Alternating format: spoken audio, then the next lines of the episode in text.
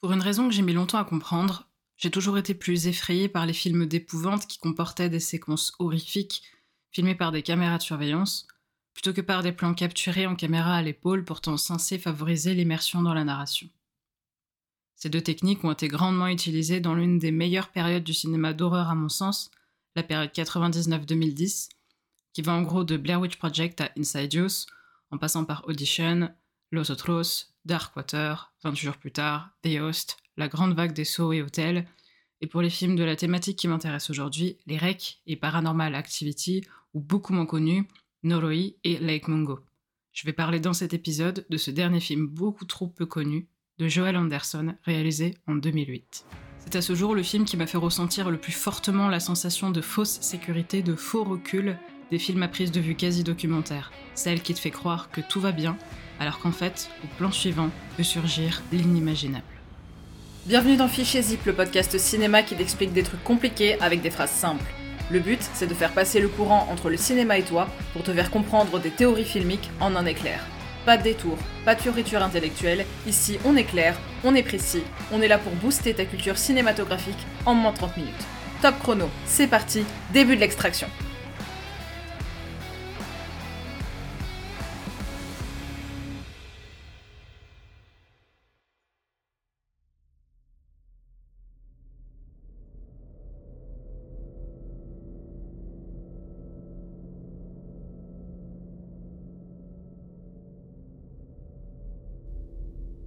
Lake Mungo est un film australien qui commence comme une bonne partie des films de fantômes. Il raconte l'histoire de la famille Palmer endeuillée par la disparition de l'un des deux enfants, Alice, qui un beau jour, alors qu'il pique-niquait autour d'un lac, disparaît.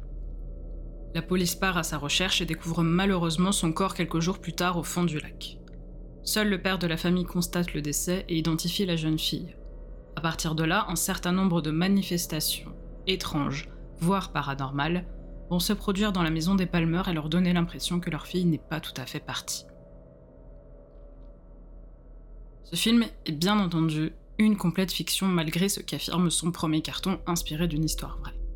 Cette histoire du Lake Mungo n'a jamais existé et elle surfe bien évidemment sur le succès et le côté légende urbaine de spectres et de fantômes qui peuplent le cinéma horrifique depuis la fin des années 90 avec Blair Witch, Noroi ou encore Rec un certain nombre de procédés de mise en scène cinématographique sont mis en place pour acter ce pacte implicite avec le spectateur et la spectatrice, développé par André Bazin que j'ai déjà cité, dans son article Montage interdit, selon lequel il faut croire à la réalité en la sachant truquée.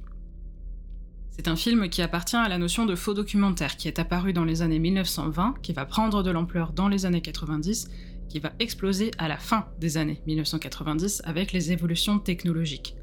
On va faire des caméras de plus en plus petites, de plus en plus faciles à porter. On peut bientôt filmer avec son téléphone, ce qui signifie qu'on peut filmer partout, tout le temps, et de plus en plus de choses. À partir des années 80, la notion de faux documentaire se popularise comme étant un canular complet, ayant l'apparence d'un documentaire authentique, et qui s'appuyant sur la confiance qu'on accorde naturellement à ce média d'information, va exposer, voire défendre une thèse étonnante, déconcertante et parfois complètement éclatée au sol. Le concept de faux documentaire se popularise à partir du film documentaire d'Agnès Varda, qui va rester dans le langage cinématographique comme un principe d'hybridation de la réalité et de la fiction, par contrat implicite du film avec son auditoire. De cette définition découlent trois termes qui sont considérés aujourd'hui comme des genres cinématographiques à part entière. Le faux documentaire, le docu-fiction et le phone footage.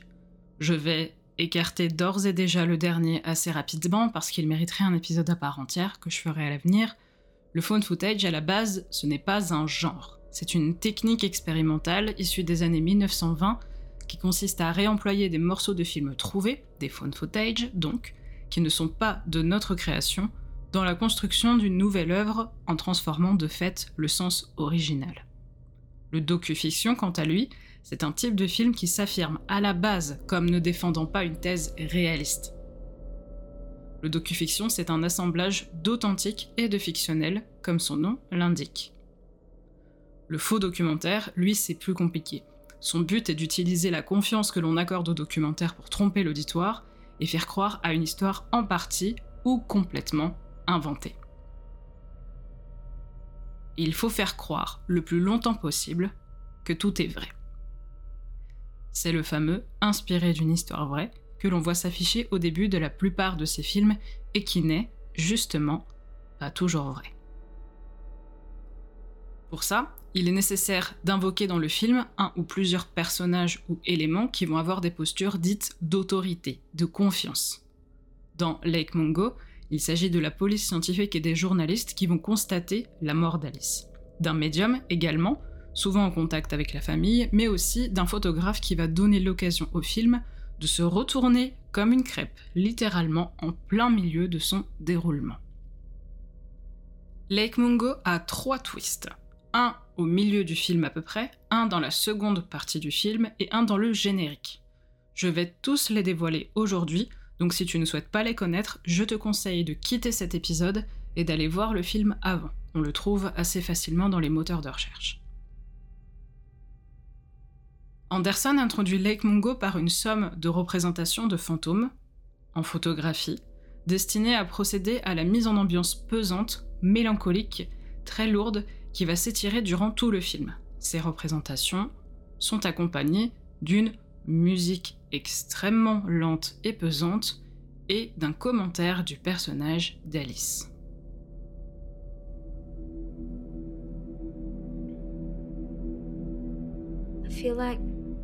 Something bad is going to happen to me. I feel like something bad has happened. It hasn't reached me yet, but it's on its way.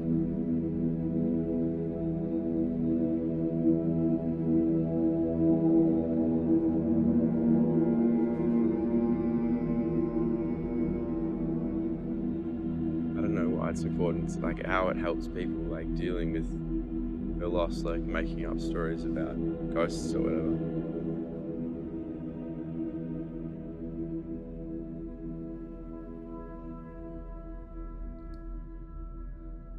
On peut remarquer que l'utilisation de la musique à laquelle se mêle une voix over, qui est donc celle du personnage d'Alice dont on extirpe des fragments d'une session qu'elle fait avec un médium, met en valeur la lenteur d'un montage qui s'appuie sur des silhouettes figées, vaporeuses, éthérées, représentées sur les photographies dont la maîtrise tient, on le verra, une grande place dans le film.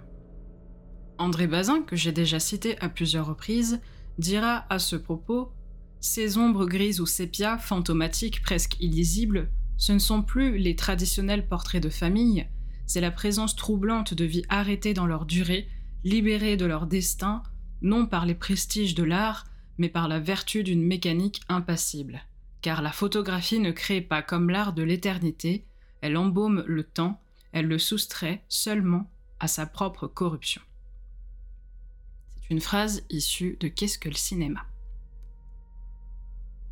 De la même manière, on entre dans le film comme on entre dans un documentaire, comme on en trouverait naturellement dans la palette devenue fameuse des documentaires un peu criminels de Netflix, qui vient tout juste, pendant que le film est tourné, de lancer sa plateforme de streaming en 2007. Je rappelle qu'elle arrivera en France que 7 ans plus tard en 2014 et 8 ans plus tard en Australie en 2015. Ainsi, le cinéaste se place d'abord comme cueilleur de témoignages où les personnages sont ici placés de manière décentrée comme on le fait traditionnellement dans le cinéma documentaire, avec leur nom apparaissant au bas de l'écran dans cette prise de recul post-production, et dont les paroles sont évidemment savamment intercalées avec ce qu'on appellera des images d'archives, au grain volontairement altéré, et des images où la famille est mise en scène dans une optique bien connue de reconstitution qu'on se gardera bien ici de préciser comme s'il s'agissait déjà de s'immiscer sur la frontière entre le documentaire et la fiction, entre la réalité et l'actualité. Actualité retransmise à l'écran et actualité bien sûr de l'écran comme on l'a vu précédemment avec Keiro. Avant d'être une fiction très intéressante sur ce sujet très délicat qu'est le deuil, à savoir la prise de conscience de la force de l'absence de quelqu'un par celles et ceux qui restent, qui demeurent, Lake Mungo reste une critique très subtile sur la force des images. Force que le cinéaste décide de placer entre les mains du personnage de Matthew, le frère d'Alice, qui a une passion notable, la photographie. Sous la forme d'un témoignage de la part de son employeur et mentor, on découvre qui est Matthew en dehors de son lien fraternel avec le personnage disparu d'Alice. On apprend notamment, dans cette séquence, que depuis qu'Alice a disparu, Mathieu entretient un lien d'autant plus fort avec la photographie et que c'est en partie grâce à ça qui va jouer un rôle déterminant dans la vision du deuil au sein du film et dans la manière que les autres personnes de la famille et de son entourage vont le vivre. En effet, Matthew va se mettre à documenter une partie de sa vie quotidienne et faire apparaître notamment une photographie qui laisserait penser que le fantôme d'Alice assure une présence de la jeune fille disparue auprès de sa famille. La réaction de cette famille est unanime et va alimenter un espoir qui va peu à peu se transformer en névrose de la part de ses membres, dont le personnage de Matthew fait un commentaire que je trouve assez glaçant. Il dit C'est comme si cela, donc cette fameuse photo d'un prétendu fantôme, c'est comme si cela leur procurait quelque chose sur laquelle se focaliser. Exactement de la même manière que le cinéaste décide d'exécuter un travelling optique sur cette silhouette d'Alice, précisément et pas sur autre chose. Travelling optique, c'est un zoom. Il va y en avoir beaucoup dans le film et ça va jouer un rôle extrêmement important, je vais y revenir après. C'est une preuve que les personnages vont par la suite se focaliser sur cette prétendue apparition fantôme, au point de faire intervenir un médium, le personnage de Ray, qui ne va pas récolter que des bons sentiments. On remarque en effet, en récoltant les témoignages soit de personnes proches, soit de personnes plus extérieures et disons objectives, telles qu'ici la police, que tout le monde n'est pas tout à fait d'accord avec les allusions de et qu'au contraire, c'est à Matthew qu'on fait confiance. Matthew qui, après tout, ne mentirait pas sur les apparitions du fantôme d'un membre de sa famille qu'il a quand même perdu et dont il n'a pas vu le corps, soit dit en passant à peine reconnaissable, jusqu'à ce que les prélèvements ADN le confirment, mais surtout parce que les images parlent d'elles-mêmes parce que les images disent forcément la vérité pour eux, elles ne peuvent pas mentir. Et effectivement, les images capturent un certain nombre de jeux d'ombre et de silhouettes particulièrement préoccupantes, la nuit venue, qui forcent à constater qu'il y a une présence fantomatique du personnage d'Alice sur les lieux, à savoir la maison de la famille. Ils doutent beaucoup de Ray, alors que c'est systématiquement le personnage de Matthew qui prend les images, donc ils attribuent une vérité à l'image. Ici, Joel Anderson appuie cruellement à la fois sur le désespoir des personnages qui cherchent à obtenir un dernier souvenir, un dernier message de cette jeune fille disparue, tout en rappelant la crédulité dont certaines personnes peuvent faire preuve face aux images qui captureraient soi-disant une forme de vérité incompressible. Et pourtant, et pourtant, malheureusement, c'est le personnage de Matthew qui va finir par avouer son œuvre après que des voisins qui se promenaient autour du lac aient filmé le personnage en lieu et place même où aurait dû se trouver une soi-disant apparition d'Alice. C'est le premier twist du film. Matthew va expliquer donc, dans une froideur documentaire, sans que l'on ne sache réellement quelle était sa motivation, sa raison de faire, qu'il a réalisé un certain nombre de subterfuges rendus possibles par sa maîtrise de l'image pour faire croire à ses parents que la maison recelait d'une présence de la part de l'esprit d'Alice.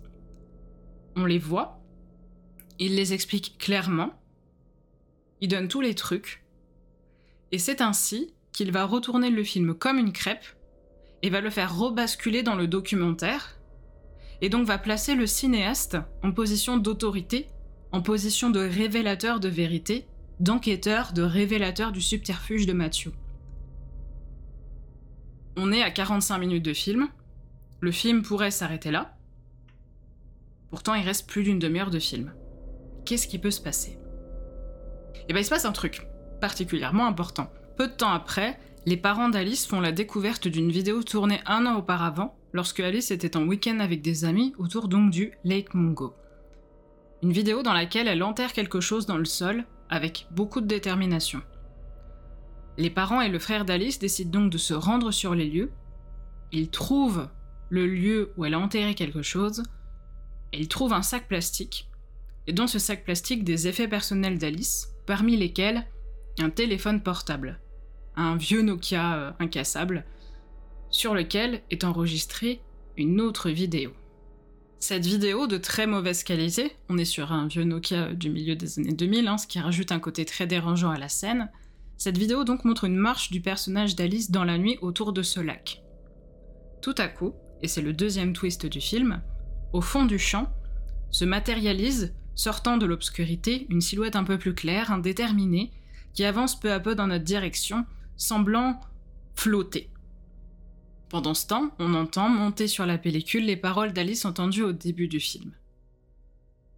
Lorsque la silhouette est assez proche de nous, on a un arrêt sur image d'un visage déformé par la qualité de la vidéo et peut-être autre chose, et on bascule de nouveau dans le documentaire. On a des photos euh, de l'enquête de police et la voix off nous explique d'où vient ce visage en nous montrant des images d'archives, et donc en nous replaçant dans l'espace sécurisant de la reconstitution et de l'explication des événements. La tension redescend, on repart dans le documentaire tranquille, et paf, on va repasser brutalement à la vidéo trouvée, où la silhouette va nous bondir dessus en accéléré, profitant du fait que notre attention s'est relâchée. C'est comme un trait d'humour du réalisateur qui vient nous dire Eh, je t'ai bien eu, hein, tu dois toujours rester sur tes gardes. Quand je monte cette séquence en amphi, ça fait toujours son petit effet.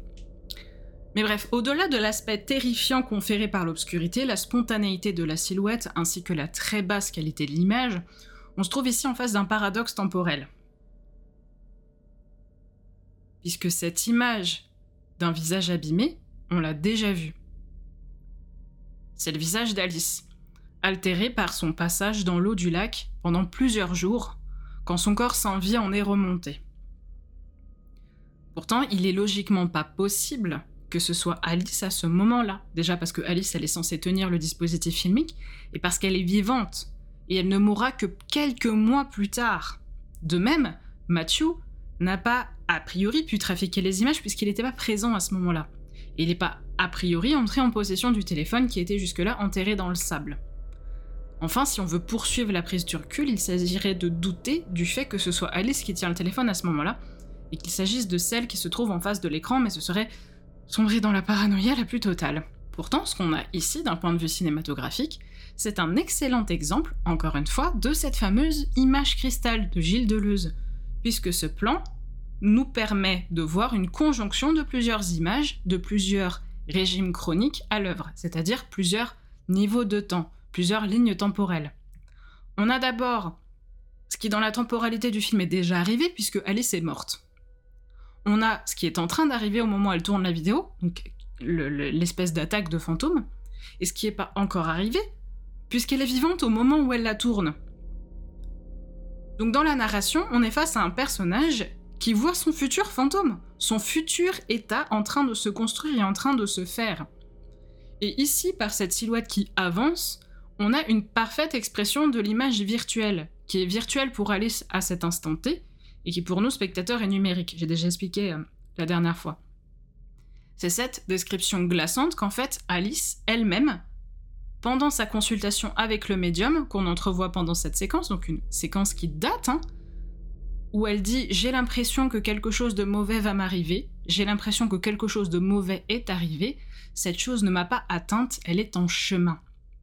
Et par cette image, cette silhouette, ce reflet de plus tard qui s'avance inexorablement vers Alice, on n'a ni plus ni moins que cette traduction de cette image virtuelle, cette image encore un peu brouillée, un peu pas nette, un peu floue, cette image qui va vers l'actualisation, qui est d'abord opaque dans le noir quasi invisible, et qui peu à peu se compose, devient perceptible et qui, lorsqu'elle nous atteint, n'est pas encore terminée.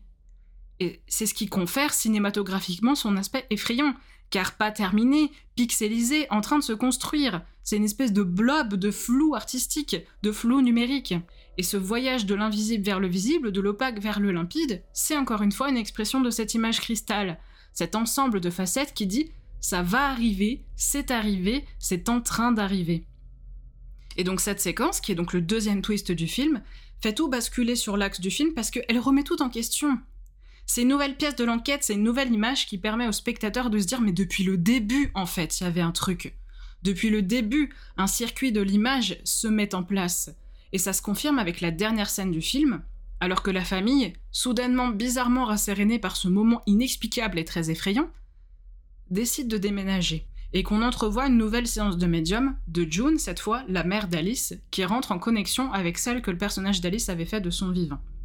Elles sont montrées en montage alterné et on voit que les deux communiquent et que Alice savait très bien que plus tard, en fait, la scène du déménagement se termine sur une photo que les personnages font devant la maison, une photo de famille, et dans un travelling optique avant, un zoom, on constate que Alice est aussi sur la photo, dans la maison, derrière la vitre.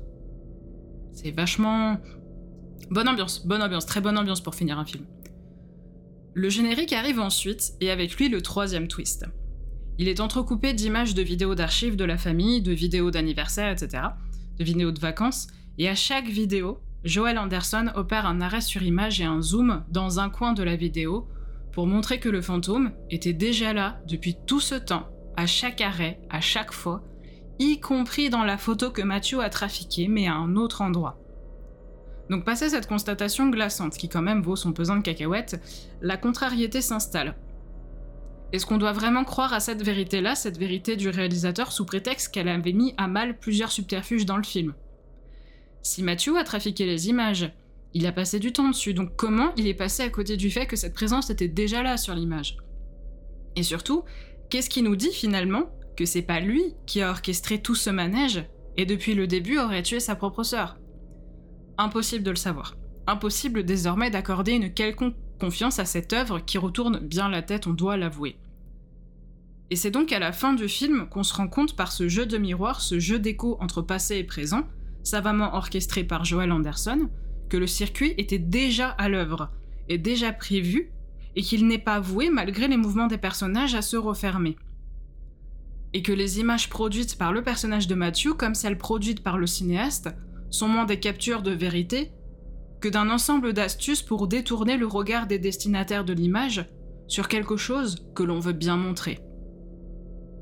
En ce sens, Lake Mungo prouve que le faux documentaire est avant tout une expérience ludique, un peu sournoise, qui nous met au défi de reconnaître les subterfuges glissés dans les images et nous fait questionner notre rapport à ces dernières. C'est une preuve qu'on doit constamment remettre en question notre crédulité et la confiance qu'on accorde à quelqu'un qui met des images à notre disposition. Il y a bien sûr ce pacte dont parle André Bazin, croire la réalité en la sachant truquer, mais comment se positionner quand on est censé avoir un documentaire en face de soi? Comment se positionner face à un réalisateur ou une réalisatrice qui par définition se place en posture d'autorité avec cette œuvre, surtout quand il s'agit d'apporter un témoignage à propos d'une histoire aussi délicate que celle d'un deuil? C'est un type de film qui nous pousse à remettre en question même les images divertissantes et à ne pas tout croire. Mais on sait que dès lors qu'on se confronte à un film d'horreur ou un film d'épouvante, on accepte un minimum de laisser derrière nous une forme de cohérence pour rentrer dans l'histoire et se laisser porter par elle. Sinon on regarde plus de films en fait. En filigrane, on peut se poser aussi la question, évidemment, de l'éthique documentaire qui consiste à respecter une certaine morale dans la transmission des informations. Est-ce que le faux documentaire est éthique? Bien sûr que non. Ce qui en fait, entre nous, en fait un objet d'étude passionnant, sujet de nombreuses interprétations. Alors bien sûr, ce film qui traite le sujet délicat du deuil n'est pas une espièglerie sur ce dernier, dont elle reflète une réalité, et avant tout une expérience, comme semble le supposer l'ultime ligne du générique, qui indique que le film est dédié à un certain Ross Anderson. Ce nom peut laisser penser qu'il s'agit d'un parent d'Anderson, et qu'il s'agit peut-être pour le cinéaste, à l'instar du personnage de Matthew, de produire des images pour se focaliser sur quelque chose et exorciser ce deuil à faire d'une personne et du souvenir que l'on a de cette personne. Le dernier plan du générique, qui montre une silhouette indéfinissable au sein d'un paysage tout aussi elliptique, qui peut être celui du lac Mungo, peut être attribué finalement à n'importe quel personnage. Et la sonnerie régulière d'un électrocardiogramme signifiant que quelque part, cette image d'un être qui nous manque, montre que cet être est toujours en vie dans un coin de notre tête, même si ce n'est que par flash, par intermittence. Joel Anderson va plus ou moins disparaître à son tour du paysage cinématographique à la suite de Lake Mungo, puisque c'est à peu près son seul film. Il va participer à l'écriture de quelques menus séries, donc Clickbait, une mini-série Netflix évoquant elle aussi une histoire de disparition. Lake Mungo ne restera pas spécifiquement dans les mémoires, même s'il possède d'évidentes qualités cinématographiques, mais il laisse après son visionnage, outre un sentiment évident de mélancolie, la certitude d'une chose à celles et ceux qui l'ont vu à sa sortie, et dont on est toutes et tous conscients avec notre fréquentation quotidienne des réseaux sociaux maintenant. Il ne faut pas faire confiance à une image prétendument réaliste que l'on n'a pas réalisée soi-même. Jamais.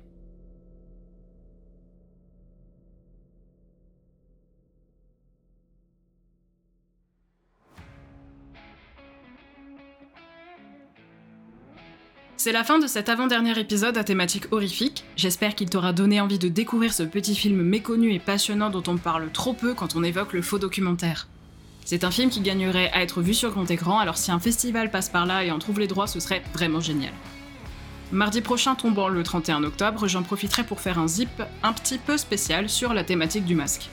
J'espère que se concentrer sur Lake Mungo t'aura plu. Si tu as aimé cet épisode, n'hésite pas à le partager autour de toi. Merci de ton écoute et à la prochaine pour une nouvelle théorie passionnante à décompresser.